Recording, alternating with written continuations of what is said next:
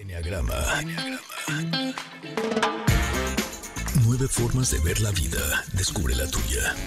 ¿Les parece que vamos al 3? Vamos a ver la sombra. Cuéntanos cómo es tenaz, alegre, trabajador. Son gente eficiente que le gusta sobresalir y hacerlo mejor y ser el número uno en todo. Obviamente son como el arquetipo del éxito, ¿no? Los ves y bueno, son personas prácticas, asertivas. Una amiga me decía, es que es como para darles un tubazo, porque son todo lo que tú quisieras hacer, ¿no?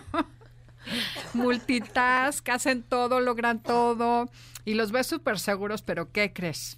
Que tiene Tienen su lado sombra. oscuro, claro. Exacto.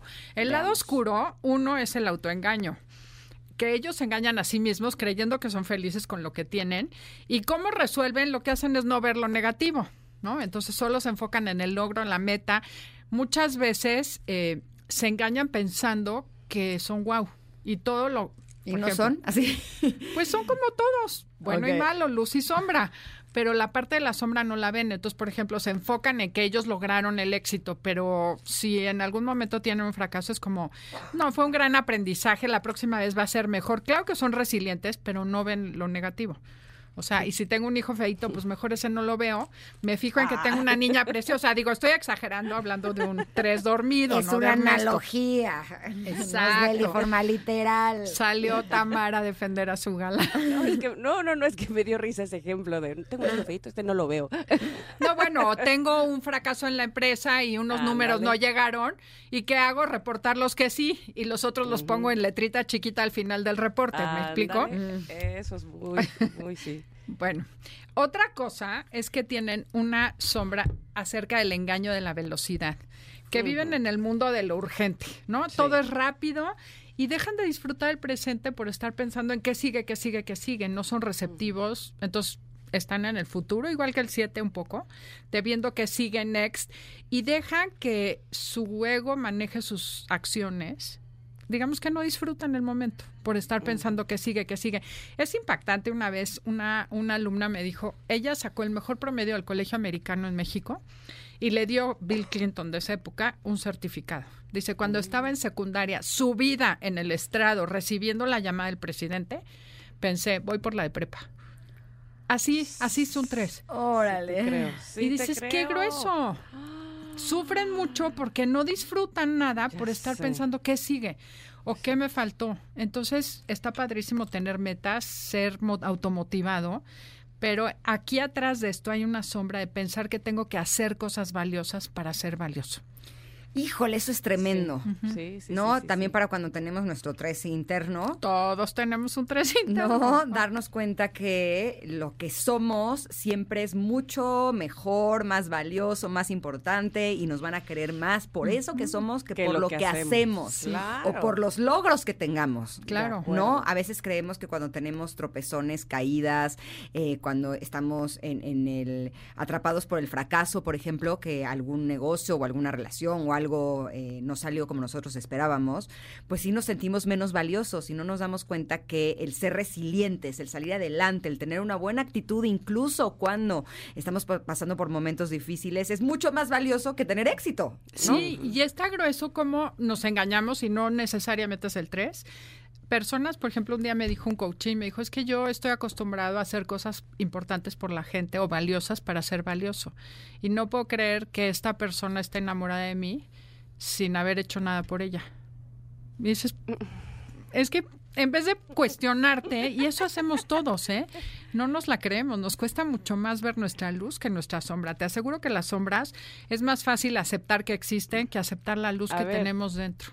Yo les tengo un ejemplazo de un 3 casado con un 9. O sea, yo- Cuéntanos, cuéntanos.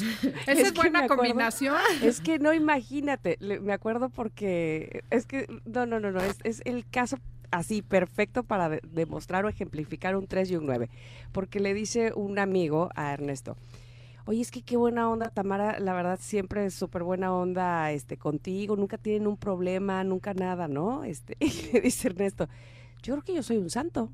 Porque pues ella nunca me reclama. O sea, y le digo, a ver, es que la que no reclama soy yo, no porque tú seas el santo, es que yo soy... Pero de veras se lo decía súper convencido, ¿eh? Yo creo que yo, pues, no sé, soy un santo, soy perfecto, porque Tamara nunca me reclama. Y yo, sí, pero la cosa es que yo soy la que no reclamo, no es porque tú seas santo. Número tres. Oye, yo creo que eso también tiene que ver con el género, Tam. El otro día estábamos en Acapulco, unas amigas y yo, con, estaban sus parejas, sus maridos, y de repente estábamos viendo el atardecer y ellos estaban en la alberca. Y atrás el atardecer divino dijimos, wow, qué increíble. Y se voltea uno de ellos y dice, sí, ¿verdad que estamos guapísimos? y decía ella, yo quisiera esa seguridad para un domingo. No, hombre. es que Y tú de así, no, verdad la verdad tres. viendo el atardecer que está atrás de ti. Pero, bueno, Pero gracias por tu seguridad. Sí, no, ves como todos traemos un tres dentro. Pero sabes que Sí. en eso que estábamos diciendo de que tenemos que aprender que nos van a amar por lo que somos y no por lo que hacemos, yo pienso en nuestros hijos. A nuestros hijos los amamos por quienes son, no por lo que hacen. No es que tengan De que hacer cosas por nosotros, sus padres, para que entonces los queramos. Los amamos por quienes son y por lo menos a mí me pasa que cuando veo sus talentos, incluso cuando están de mal humor, ayer Paolo tuvo un mal día y te juro que lo veía y sí, yo dije, necesito un poquito de descanso porque se estaba quejando de todo, pero dije, pero aún así lo amo, lo amo hasta con su mal humor, ¿no? Claro, pero a ver, porque le has trabajado. ¿Cuántas veces no te dicen, ay, sacaste nueve, mm, ay, no metiste gol? Y cuando meten gol, cuando sacan diez, bravo, wow, lo lograste. Entonces, también como papás, Claro. tendemos a cuestionar y a exigir mucho. Nuestra sociedad es muy tres de logro, ¿no? Ay, no, no pasaste.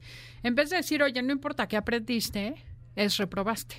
Y entonces sí que- hay mucho esa actitud, o sea, por eso todos tenemos un tres dentro, porque si no logras, no vales. Y ojo, porque tener un, un hijo tres ha de ser, eh, no sé, como que probablemente caiga en tu ego, ¿no? De madre, de decir, ay, no, qué bárbaro, qué niño tan, este, tan competitivo y siempre quiere estar bien, y, eh, pero ojo ahí, ¿no? O sea, no, no nada más es que, que siempre quiera estar bien y exitoso, porque hay algo de fondo también. Sí, totalmente. Y lo que sucede con el 3 es que se va alejando de sí mismo y empieza a buscar respuestas afuera, o sea, el aplauso afuera y el valor afuera en vez de ver para adentro. Y el único que se puede dar esa aceptación y ese valor es a sí mismo, porque tú te puedes desgastar diciéndole a la gente es que eres grandioso, eres guau, a tus hijos, a tu pareja, qué bruto, te admiro, y das hechos concretos que si no lo quiere creer la persona, no lo cree. Es que no, no, no, Sí, no, la no. semana pasada en el panel se enfrentaron mis dos hijos. Se metieron en la misma categoría cada Wow. quien con su pareja y les tocó estar en la final a los dos. Ándale. Y hicieron un partido en el que se fueron a tres sets. Los tres en tie break lo definieron. El, Wow. primer, par- el primer set lo ganó el chiquito y yo ya tenía una angustia que me iba a llorar al baño. O sea,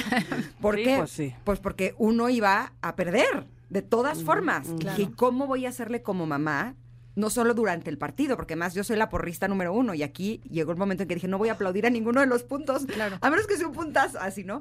Y dije, pero ¿cómo le voy a hacer para transmitirles a mis hijos, ¿no? Que para mí que gane cualquiera de los dos es, eh, o sea, es, es dificilísimo porque el otro pierde, ¿no? Claro, y que uno pierde y consolar este sin quitarle mérito al que ganó. Y entonces si me preguntabas, yo prefería que ganara el grande. Porque dije, si gana el chiquito, al grande le va a costar más trabajo Salir. salir de ahí, ¿no? Porque finalmente el chiquito es tres años más chico, o sea, Claro. la lógica sería que ganara el grande.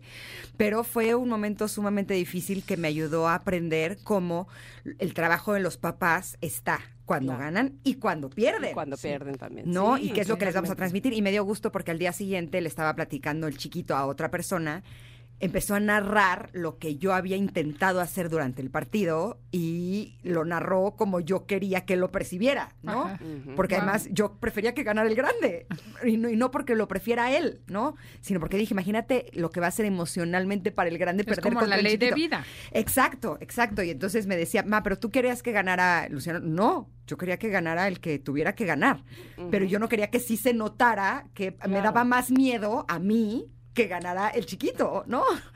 Ah, y pues- así veía yo a la mamá de los Manning en el fútbol americano, jugaban Ah, este, también, sí. uno contra otro, los dos son corebacks y dice, Sí. ¿con quién se va a ir a cenar esa señora? ¿Con el que pierda o con el que gane? Imagínate, en la final, de- o sea, en el Super Bowl, Sí, justo, sí, o sea, ¿qué es esto? Paolo, el chiquito, me dio ese ejemplo. Me dijo, Wow. esa mamá se ha enfrentado a eso. Y dije, qué difícil, ¿no? Pero creo que eso nos ayuda a los papás a darnos cuenta que amamos a nuestros hijos, ganen o pierdan, y Claro. que tenemos que dejarles claro a nuestros hijos que nuestro amor por ellos es exactamente el mismo si meten gol que si no meten gol. O si meten gol, o si meten autogol, incluso, Claro. ¿no? Y sabes qué me preguntaron una vez, y escuché un comentario que decía, no le preguntes a tus hijos qué hiciste o qué sacaste, sino qué aprendiste. Y eso resuelve Ahí el problema. diferencia, encanta. claro. ¿Qué aprendiste? Este examen, no importa qué sacaste, ¿qué aprendiste en esa materia? Me encanta, sí. Y entonces ya quitas el, el, el trecito, o sea, la necesidad de ganar, de ser el primero. En la escuela mis hijos tenían una cosa que de verdad no me canso de repetir. El cuadro de honor, todos los que tenían más de nueve tenían tercer lugar, los que tenían más de nueve, cuatro tenían segundo.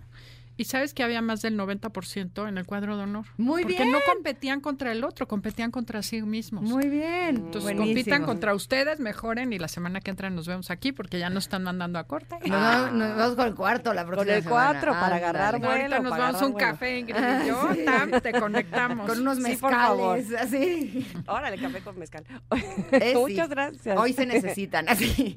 Este, ¿Dónde podemos conocer más de Ah, el Enneagrama y de sábado? En 102.5 aquí, Enneagrama Conócete y en redes, arro- este, Instagram y Facebook, Enneagrama Conócete. Perfecto, gracias. A ti. Muchas gracias, saludos Andrea. También las esperamos el próximo miércoles. Oigan, ¿y ustedes sabían que en México una de cada ocho mujeres es detectada con cáncer de mama?